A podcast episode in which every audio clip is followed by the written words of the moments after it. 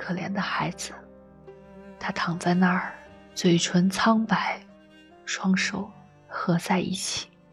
你说不定要问我，我怎么可能让孩子在富裕的环境里受到教育呢？怎么可能是他过上一种上流社会的光明快乐的生活呢？我最心爱的人儿，我是在黑暗中给你说话，我没有羞耻感。我要把这件事告诉你，可是别害怕，我亲爱的。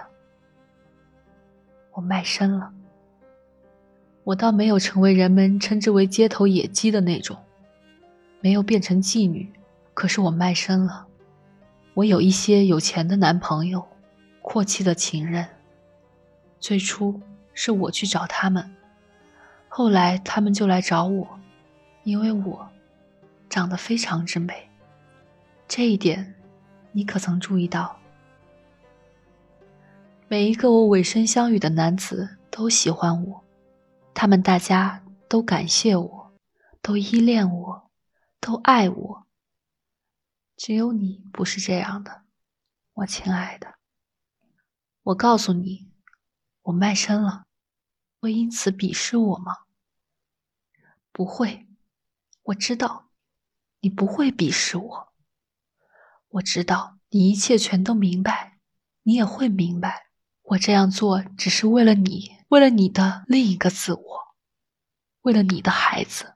我在产科医院的那间病房里接触到了贫穷的可怕。我知道，在这个世界上，穷人总是遭人践踏、受人凌辱的，总是牺牲品。我不愿意，我绝不愿意你的孩子，你的聪明美丽的孩子。注定了要在这深深的底层，在陋巷的垃圾堆中，在霉烂卑微的环境下，在一间厚污的龌龊的空气中长大成人。不能让他那娇嫩的嘴唇去说那些粗粝的语言，不能让他那白净的身体去穿穷人家的发霉的皱缩的衣衫。你的孩子，他应该拥有一切，应该享有人间一切财富，一切轻松愉快。他应该也上升到你的高度，进入到你的生活圈子。因此，只是因为这个缘故，我的爱人，我卖身了。这对于我来说不算什么牺牲，因为人家一般称之为名誉、耻辱的东西，对我来说纯粹是空洞的概念。我的身体只属于你一个人。既然你不爱他，那么我的身体怎么着，我都觉得无所谓。我对男人们的爱抚，甚至于他们最深沉的激情，全都无动于衷。尽管我对他们当中有些人不得不深表敬意，他们的爱情得不到报答，我很同情。这也使我回忆起我自己的命运，因而常常使我深受震动。我认得的这些男人对我都很体贴，他们大家都宠我、惯我、尊重我。尤其是那位帝国伯爵，一个年岁较大的官夫，他为了让这个没有父亲的孩子，你的儿子，能上德莱瑟中学学习，到处奔走，托人说情。他像爱女儿那样爱我，他向我求婚，求了三四次。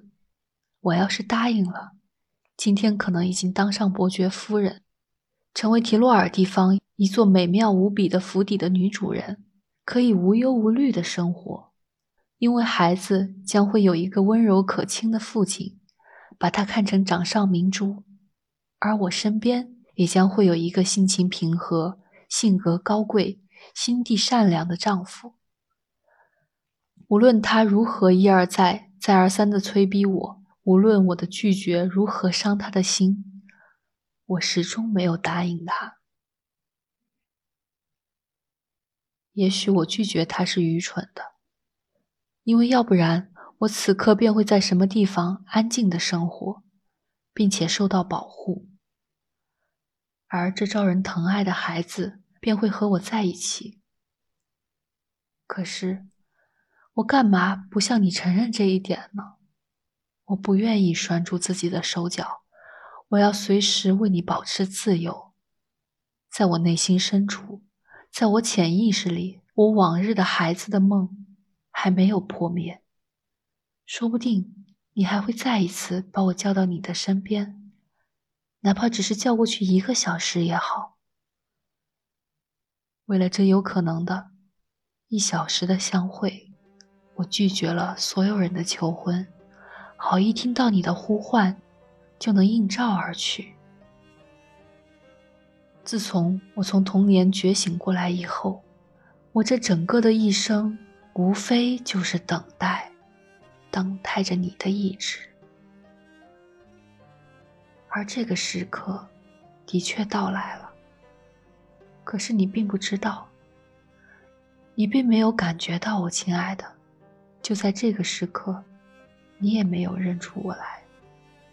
你永远，永远，永远。也没有认出我来。在这之前，我已经多次遇见过你，在剧院里，在音乐会上，在普拉特尔，在马路上。每次我的心都猛地一抽，可是你的眼光从我身上划了过去。从外表上来看，我已经完全变了模样。我从一个腼腆的小姑娘。变成了一个女人，就像他们说的，妩媚娇美，打扮的明艳动人，为一群拥慕者簇拥着。你怎么能想象，我就是在你卧室昏暗灯光照耀下的那个羞怯的少女呢？有时候，和我走在一起的先生们当中，有一个向你问好，你回答了他的问候。抬眼看我，可是你的目光是客气的、陌生的，表示出赞赏的神气，可从未表示出你认出我来了。陌生，可怕的陌生啊！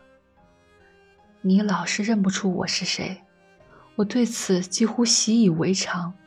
可是我还记得，有一次，这简直使我痛苦不堪。我和一个朋友一起坐在歌剧院的一个包厢里，隔壁的包厢里坐着你。演奏序曲的时候，灯光熄灭了，我看不见你的脸，只感到你的呼吸就在我的身边，就跟那天夜里一样近。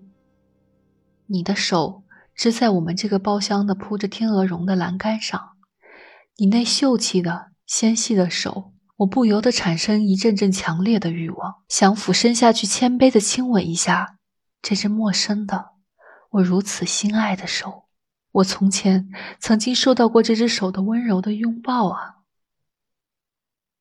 耳边乐声靡靡，撩人心弦。我的那种欲望变得越来越炽烈，我不得不使劲挣扎，拼命挺起身子，因为有一股力量。如此强烈的把我的嘴唇吸引到你那亲爱的手上去。第一幕演完，我求我的朋友和我一起离开剧院。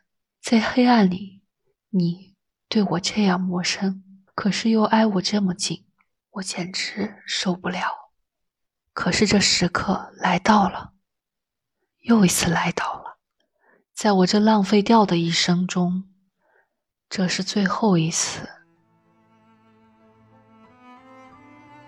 感谢收听由十年冰雪带来的演播《茨威格中短篇小说集》《一封陌生女人的来信》，欢迎评论订阅。